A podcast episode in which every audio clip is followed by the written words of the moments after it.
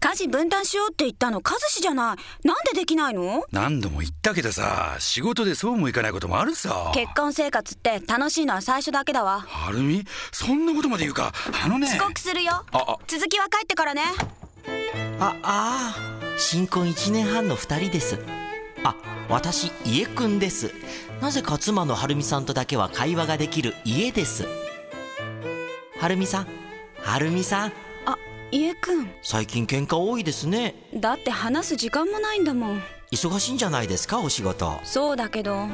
今だんだん家族になっていく境目なのよね家族になる境目そう恋人から夫婦になって1年経ってだんだん好きだの恋だのが変化して家族になっているのねうーんわかるような私はずっと恋人同士でいたかったわでも結婚したんですから分かってるわこんな素敵なお家も彼が建ててくれて幸せ者だってこともね分かってるんだけどね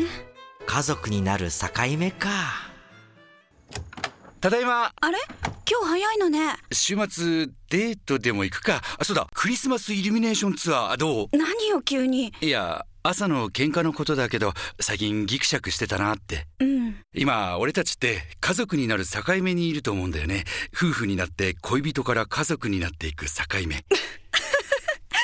何